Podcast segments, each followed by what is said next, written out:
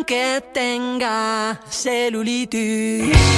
Yo amo mis piernas. Amo mis piernas. Con ellas me muevo, bailo y voy de paseo. Muy buenos días, tardes, noches, mis queridos oyentes y oyentas de LV Radio. ¿Qué tal? ¿Cómo estáis esta semanita? Yo espero que muy bien y disfrutando de este maravilloso puente. Nosotros aquí en medio, como siempre, trabajando como las buenas y los buenos. Así que sin esperar más, empezamos ya en DLV Radio. Esto es en la escuela con Nuria. Yo soy Nuria y vamos. Yo amo mis piernas.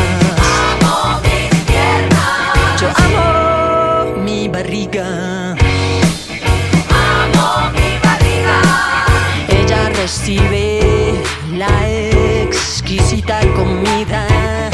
En ella mis hijos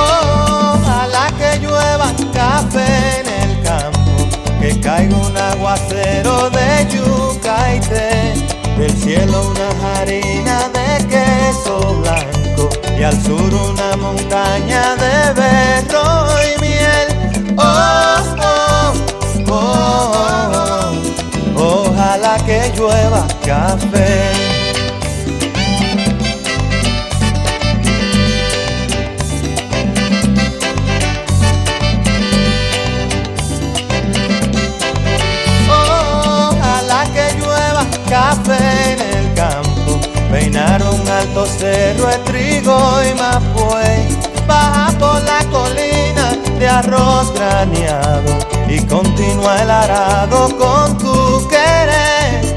Oh, oh, oh. Ojalá el otoño en vez de hojas secas vista mi cosecha y sale. Sembra una llanura de batata y fresas. Ojalá que llueva café. Pa' que en el conuco no se sufra tanto ay, hombre. Ojalá que llueva café en el campo. Pa' que en Villa Vázquez oigan este canto. Ojalá que llueva café en el campo. Pues esta semana en la escuela con Nuria queremos hablar del tema que más ocupa y preocupa a la gente últimamente y ya está bien que nos ocupe porque es el tema del agua. No podemos vivir sin agua, se pueden vivir sin muchísimas cosas, pero no se puede vivir sin agua y para eso hemos recurrido a nuestros ecologistas de cabecera, ecologistas en acción y hemos encontrado a una de las personas que más sabe de este asunto, sobre todo en Cataluña, que es eh, Elisenda Forés, responsable, bueno, portavoz en temas de agua eh, de ecologistas en acción. Hola Elisenda, muchas gracias por estar en la escuela con Nuria esta semana. Hola, muchas gracias a vosotros por llamar. Elisenda, te llamo porque la audiencia quiere saber cómo de grave es todo esto que nos está de, de repente bombardeando en la prensa. Todos somos conscientes de que hace mucho tiempo que no llueve, de que el clima está cambiando. Estamos en abril y estamos prácticamente en temperaturas de junio y es verdad que todo está absolutamente seco, que hemos visto incendios, pero incendios que veíamos antes en agosto. Pero ¿cómo es en realidad, desde Ecologistas en Acción, qué evaluación hacéis de cómo realmente está la situación en general y en Cataluña en particular?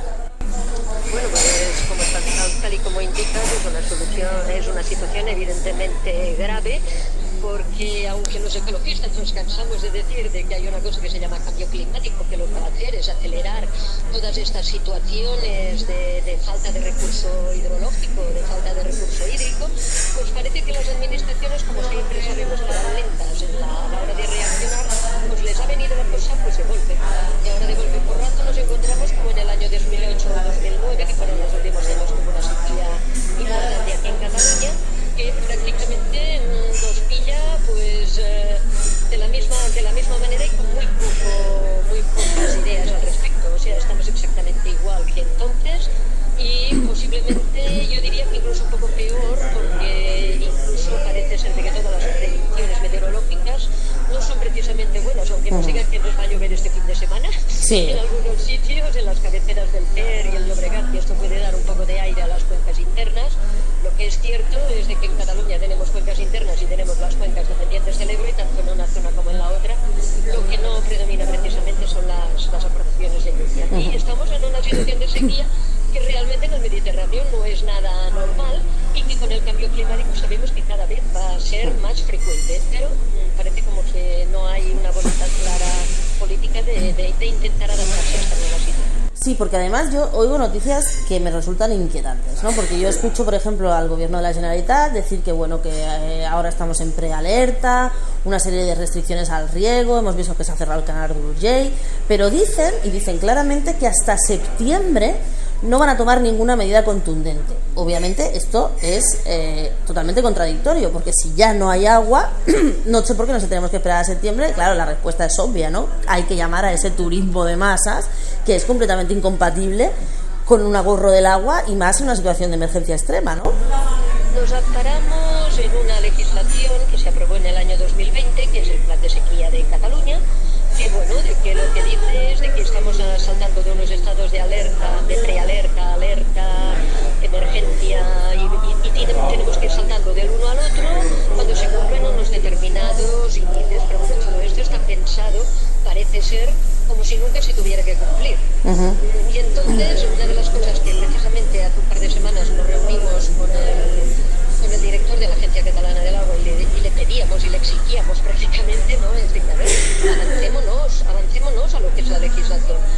Que no, nos, no sea el turismo el que nos marque las, las pautas donde tenemos que ir desarrollando las respuestas. Ver, si no hay agua, no hay agua. Y si no hay agua para el delta del Ebro y sus locales, tampoco la hay para que llenemos todas las piscinas de Salou, Cambrils y toda la costa O sea, no, no, porque entonces la gente no lo entiende, no entiende de que les, le, le- les- le- le estemos pidiendo.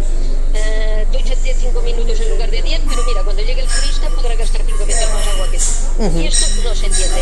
Y no podemos entender cómo puede ser de que en el delta del Ebro no haya agua o haya la mitad del agua para los cultivos del arroz durante este año. Toda la ley es muy lógica. Primero son los usos de boca, o sea, y después vienen los usos agrícolas. Pero esto no se entiende. Bueno, supongo que ahí debe haber algún tipo de estratagema legal para que todo lo que sea eh, hoteles y demás entren dentro de lo que se califica como uso de boca, ¿no? Pues es lo que digo, hay una cosa que se llama legislación básica, que en este caso sequía, que lo que dice es de que no vamos a actuar eh, haciendo restricciones hasta que no haya unos índices que nos indican que debemos hacerlo. Como te comentaba, hace un par de semanas eh, tuvimos esta reunión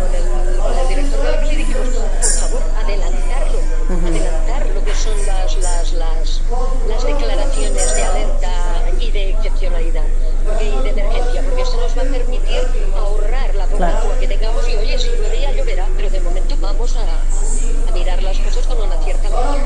Elisenda, salimos, salgámonos un poco, perdón, de, de- de Cataluña y, por ejemplo, vámonos al tema de Doñana. Eh, tampoco es que Europa haya puesto el grito en el cielo cuando el gobierno andaluz ha dicho quiero sacar el agua de Doñana para regar en, la situación en la que está Doñana. O sea, ¿qué, institución, o sea, o qué- o en qué lugar van a ponerle un alto? Porque si ya Europa, que se supone que es la que lleva la bandera del tema este, tampoco les escandaliza, ¿dó- o sea, ¿dónde nos vamos a amparar?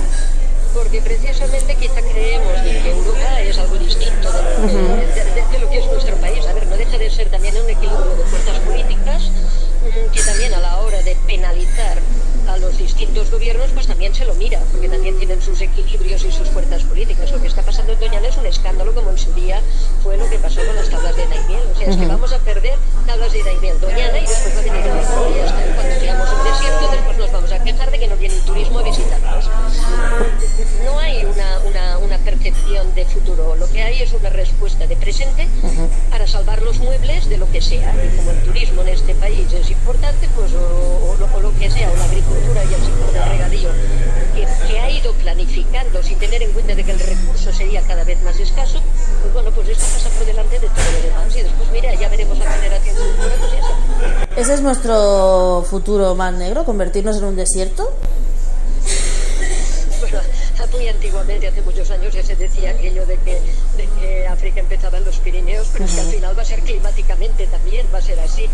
Eh, va a ser un tema donde va- vamos a tener esta problemática. Todo lo que es nuestro país es un país donde siempre han predominado los cultivos de secano. Mm, para, para poder salvar a las grandes industrias agroalimentarias, que son las que finalmente se han, se han cargado, entre comillas, ¿no? a todo lo que son los, los agricultores pequeños, al final lo que hemos hecho es subvencionar y subvencionar y subvencionar a las transformaciones a regadíos. Y oye, pues no hay tanta agua para tener regadío. Quizá lo que tenemos que hacer es valorizar nuestros cultivos. Aquí Eh. nos pasa, ¿eh? En la zona de Lerida aquí nos pasa. Estamos cultivando una gran cantidad de maíz y nos dicen, nos vamos a quedar sin, sin, sin, sin agricultores en Cataluña. Oye, pero es que este maíz se va a Europa, no se. Claro. O sea, es- es todo como, como irracional, ¿no? Estamos viviendo al día. Para terminar, ¿qué debería, o sea, qué medidas se tendrían que tomar ya, ya, ya, ya, ya, para que la cosa, si, en- entendiendo que no lloviera hasta octubre, si es que llueve, eh, para, para garantizarnos un mínimo de supervivencia, ya no solo de beber agua, sino de que no se echaran a perder, pues eso, pues, pues toda la agricultura que es, al final es una de las, de las bases de la economía. Pues mira, pues de momento aprovechar los recursos que tenemos de la mejor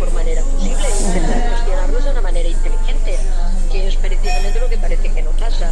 Oye, si los hoteles no pueden gastar mm, 400 litros persona día, pues, pues que gasten 200 o que gasten 100. Pero 400 litros persona día, Elisenda, 400 litros persona a día, a mí así me parece una, una barbaridad. ¿Cómo se pueden gastar 400 litros de persona al día? Bueno, si, si estamos diciendo de que la, la- la población normal aquí a nivel de Cataluña, lo que es las zonas donde hay una, un urbanismo horizontal estamos, estamos gastando unos 100 litros persona día, no estoy hablando de los usos urbanos, Sí, ¿eh? sí, sino de sí, los usos la- de las personas en su casa. Doméstico. Persona día.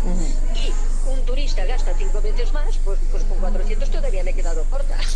Sí, sí, es una barbaridad. Es una barbaridad, es una barbaridad y lo que no podemos tampoco esconder es decir, vamos a llenar todas las piscinas de todos los, de todos los hoteles con agua dulce y agua potabilizada, cuando se podrían en todos los 50 primeros metros al, al- al- o 500 metros al lado del mar poner piscinas con agua de mar. Lo, lo hacen en, en las Islas Canarias, porque no podemos hacerlo nosotros. No sé, hay maneras, todavía hay recursos con los que poder sobrevivir con la poca agua que tenemos sin tener que estrangular nuestros sistemas económicos, aunque a nosotros no nos guste. Y nos gustaría cambiarlos. Pues un poco de aplicación por parte del gobierno, que seguro que ideas ya hay. Elisenda Forés de Ecologistas en Acción, en octubre te vuelvo a llamar para ver lo que pasa, ¿sabes? Porque a mí me parece que la- el, pa- el panorama no está muy halagüeño, que digamos. Pues la verdad, la verdad es que no está muy halagüeño y, y- y nosotros seguimos pensando de que no es un problema de falta de recursos, sino de gestión. Sí, seguro. Hay recursos y se puede gestionar mucho. Elisenda Forés, muchísimas gracias por estar en la escuela con Nuria esta semana. Muchas gracias a vosotros. Venga, mucha suerte, un abrazo.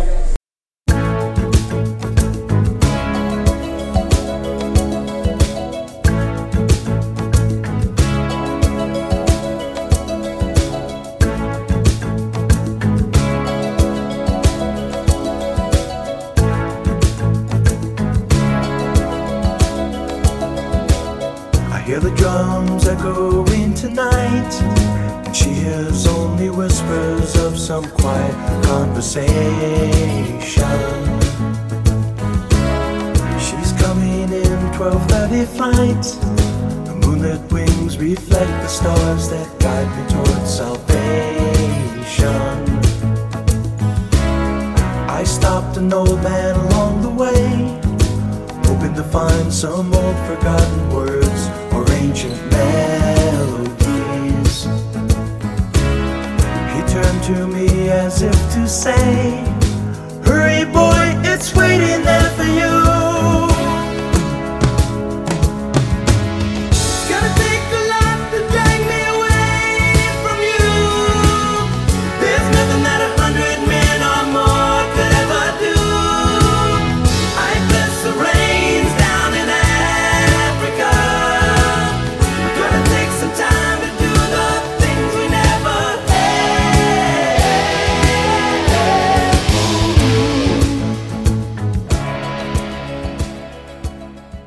nos vamos a ir a Sudán, un sitio de los más horribles del mundo donde hemos visto que ha saltado una crisis que nadie sabe muy bien por qué.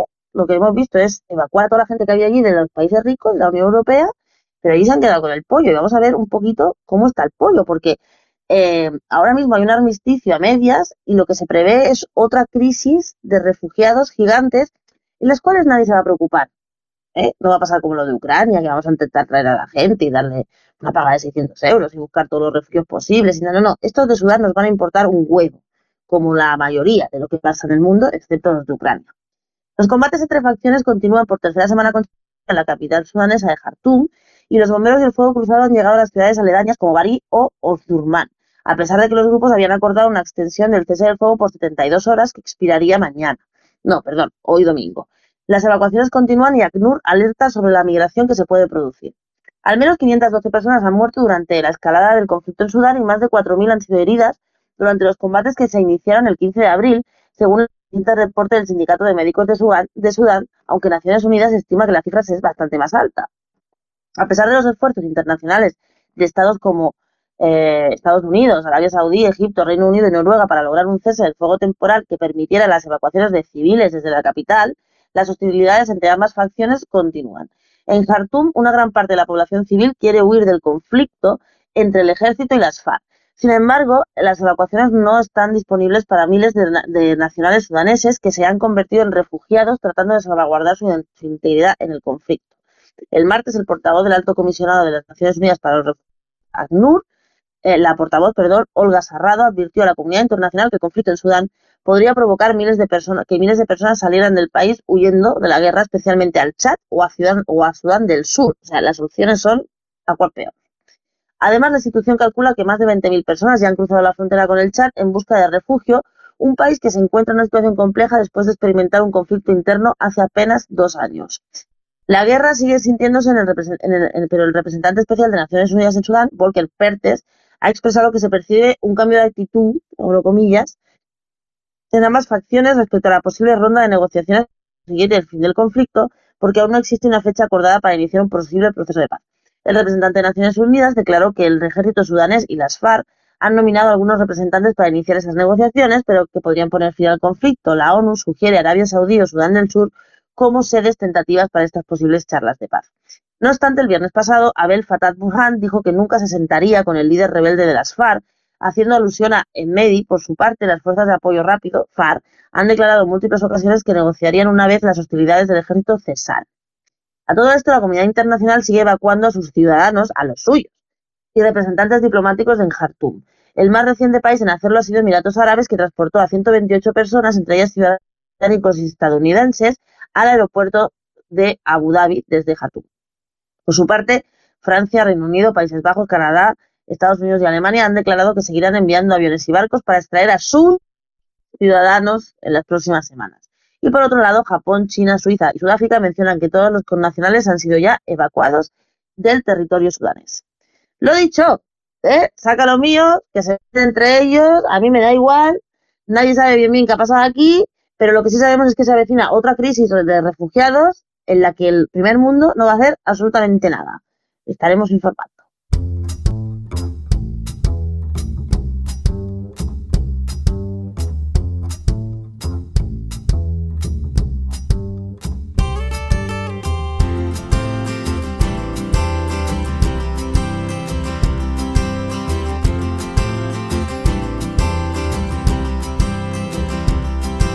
Que sóc més català que les anxoves de l'escala o els galets de Nadal.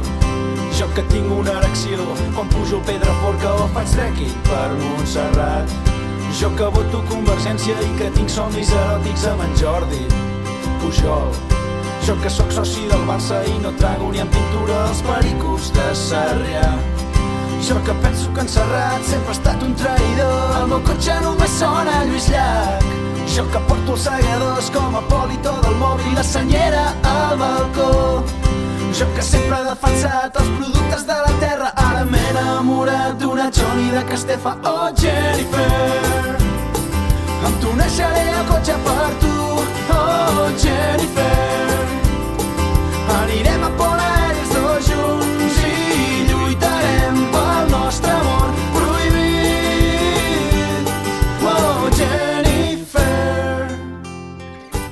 Puigdemont fue fichado, iba a decir pichado.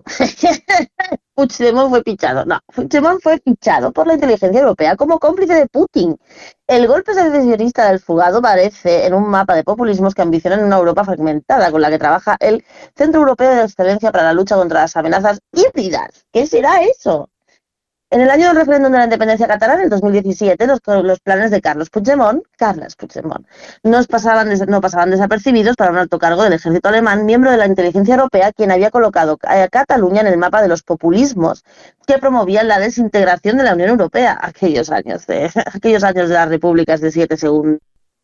Y es que los contactos de entonces del presidente catalán con Rusia ya habían llamado la atención de una de las instituciones más especializadas en amenazas híbridas, la misma que está llamada a petición del Parlamento Europeo a profundizar en las complicidades de Puigdemont con la desestabilización de Europa y la propagación de fake news, un encargo sin precedentes.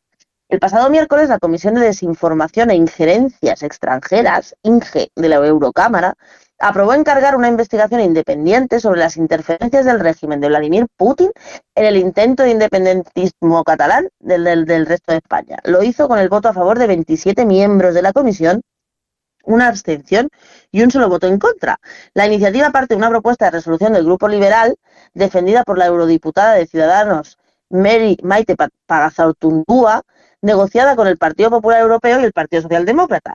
Los socialistas se habían mostrado rea- reacios en un principio, pero las sospechas sobre injerencia eran más que profundas. La mayoría de, está a favor de investigar más a fondo, que está a favor de investigar más a fondo, fue aplastante. La injerencia de Rusia Cataluña es un acto, es un caso de manual.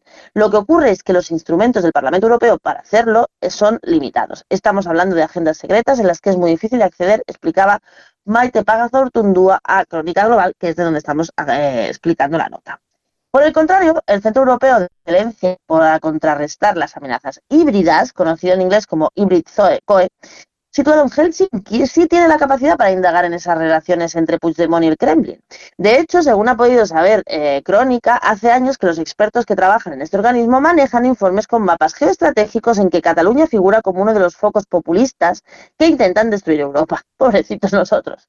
El día antes de la proclamación de la Declaración Unilateral de Independencia, repito, aquella, aquella república que duró siete segundos, Puigdemont recibió al emisario de Putin, Nikolai Sadovnikov, muy bien conectado con Siria e Irán, e hizo saltar todas las alarmas. El centro era muy consciente de que Putin no iba a renunciar a ampliar su radio de influencia, que hubiéramos sido la nueva Bielorrusia.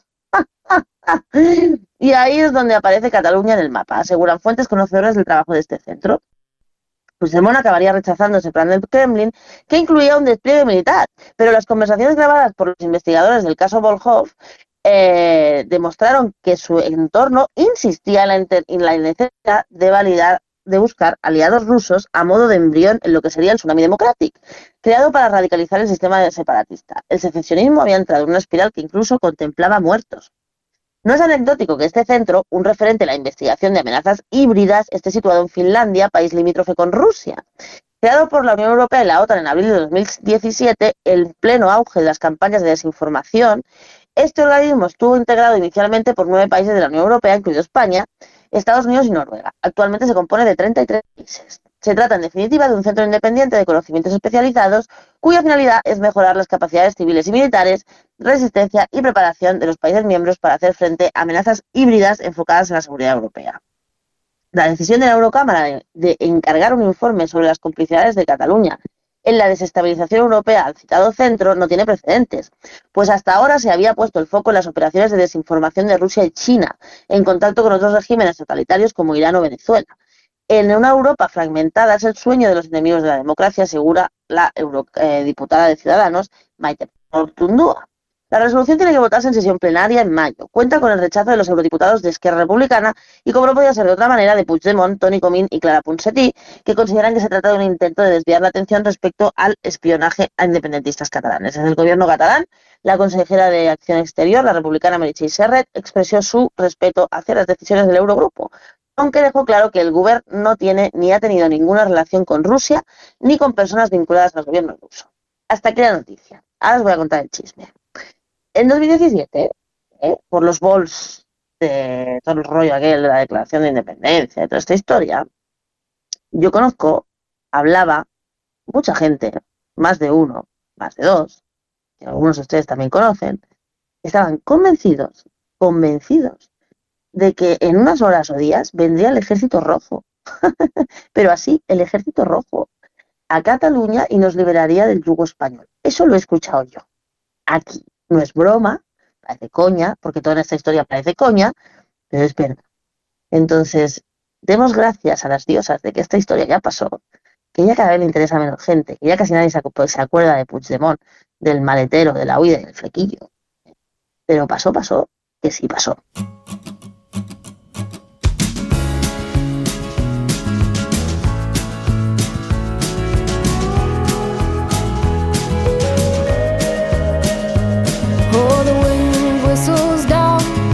Cold dark street tonight, and the people they were dancing to the music vibe, and the boys just the girls with the girls in their hair, while the shouting men just sit way over there, and the songs they get louder, each one better than before. And you're singing the songs, thinking this is a life. And you wake up in the morning and your hip is twisted sides. Where you gonna go? Where you gonna go? Or where you gonna sleep tonight? And you're singing the songs, thinking this is a life. And you wake up in the morning and your hip is twisted sides. Where you gonna go? Where you gonna go? Where you gonna sleep tonight? Where you gonna sleep tonight?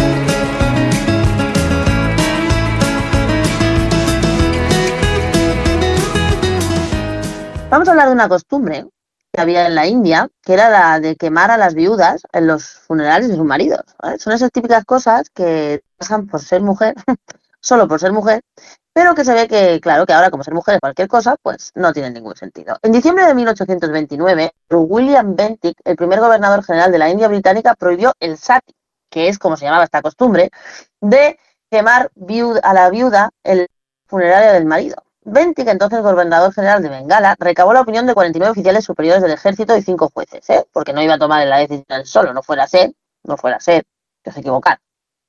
Y se mostró convencido de que había llegado el momento de lavar la sucia mancha sobre el gobierno británico. Su reglamento decía que el sati era, abro comillas, repugnante para los sentidos de la naturaleza humana y que, y que escandalizaba a muchos hindúes, además de ser ilegal y perverso. El reglamento establecía que los condenados por complicidad en la quema de una viuda un hindú, tanto si el sacrificio era voluntario como si no, ¿eh? tanto si el sacrificio era voluntario como si no, serían declarados culpables de homicidio culposo. Facultaba a los tribunales a imponer la pena de muerte de las personas cómplices por emplear la fuerza o ayudar a quemar viva a una viuda, entre comillas, que hubiera estado intoxicada o no hubiera podido ejercer libremente su voluntad. La ley Bentinck era incluso más estricta que la práctica eh, recomendada por los principales reformadores indios que hicieron la campaña sobre el sati. Tras la promulgación de la ley, 300 emi- eminentes hindúes, señores todos, por supuesto, encabezados por el Rajá Ramón Roy, le dieron las gracias y dijo, nos rescató, nos rescató para siempre del burdo estigma que hasta entonces pesaba sobre nuestro, carácter de asesinos voluntarios de mujeres. Los hindúes ortodoxos presionaron y presionaron y presentaron peticiones a Bentinck citando a y escrituras y cuestionaron el argumento de que el sati no era un deber imperativo según la religión, porque si hubiera sido, pues a tomar por saco. Los demandantes acudieron al Consejo Privado, el Tribunal de Última Instancia las colonias británicas, y en 1832 el Consejo confirmó la normativa afirmando que el sati era un flagrante delito contra la sociedad. La combatividad sin paliativos de la, norma, de la normativa en 1829 fue quizá a lo largo de 190 años de dominio colonial en el que se promulgó una legislación social sin ofrecer concesión alguna a los sentimientos ortodoxos. Repito, a los sentimientos ortodoxos.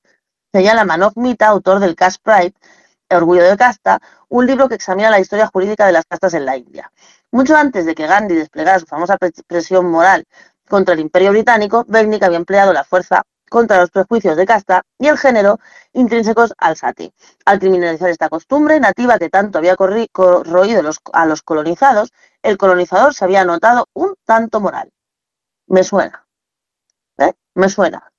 La voluntariedad, la libre elección, lo que quiera lo que ya está bien, me da igual, hago lo que quiero, pero al final la sociedad tiene que regirse por unos principios básicos. Y este es un ejemplo claro de que da igual lo que quiera la persona, porque está jorobando a la sociedad en general. Y esto lo podíamos aplicar a muchas cosas ahora mismo. Por ejemplo, por ejemplo, el tema de los dientes de alquiler, ¿verdad?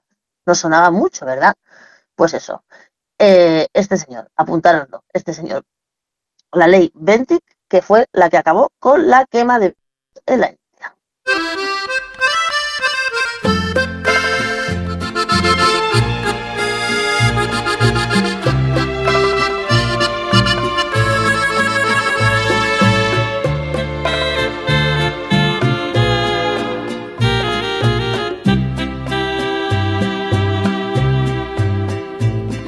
inmunda, animal rastrero, escoria de la vida, adefesio mal hecho.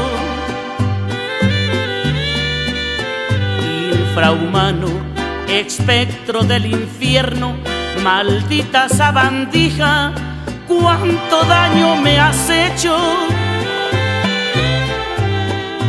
El rata de esta semana es para ese señor que hemos visto todos que se subió al bus a insultar a una conductora en, en Barcelona, una conductora de autobús que muy bien platado lo echó del autobús como debe de ser. Pero este tío no es el único, sabemos que hay un montón de tíos por ahí que van insultando a las conductoras de bus o de no bus, de coches o de cualquier cosa, para los cuales esta semana hemos tenido el, la dádiva de acordarnos de todos ellos, pedirles que se meta la lengua en el paladar y para les recordamos que son una rata y así les va el rata.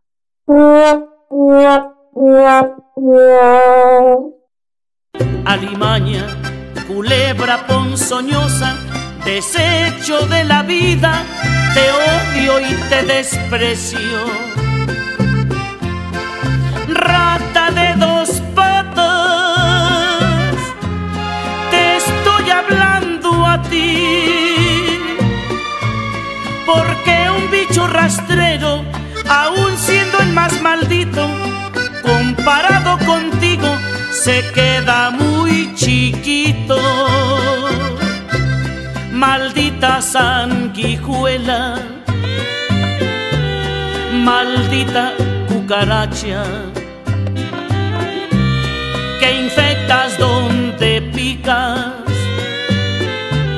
Aquí hemos llegado con el programa de esta semana. En medio de este puente queremos pasar, queremos pasar un ratito con vosotras y con vosotros. Esta semana tenemos un montón de contenido. Ha vuelto el desguace cuántico, ha vuelto nuestra sesión de DJ, que podéis escucharla cualquiera de- en cualquier momento de estos días de fiesta.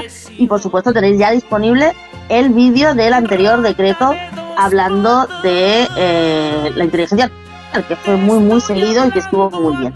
Como siempre, recordamos que tenemos nuestro canal de Spotify, nuestro canal de iVoox, nuestro canal de YouTube, nuestro canal de Telegram y en todas las redes sociales, en TikTok y en un montón de sitios allá donde queráis estar. Y por supuesto en el, en el Instagram, Facebook y en el Twitter de DLV Radio, en el Twitter de Nurigres y en el Facebook de la escuela. Atentos a los contenidos de esta semana que volveremos a tener un montón y a seguir disfrutando.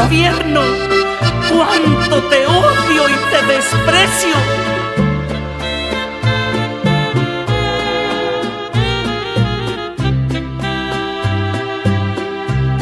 Maldita sanguijuela,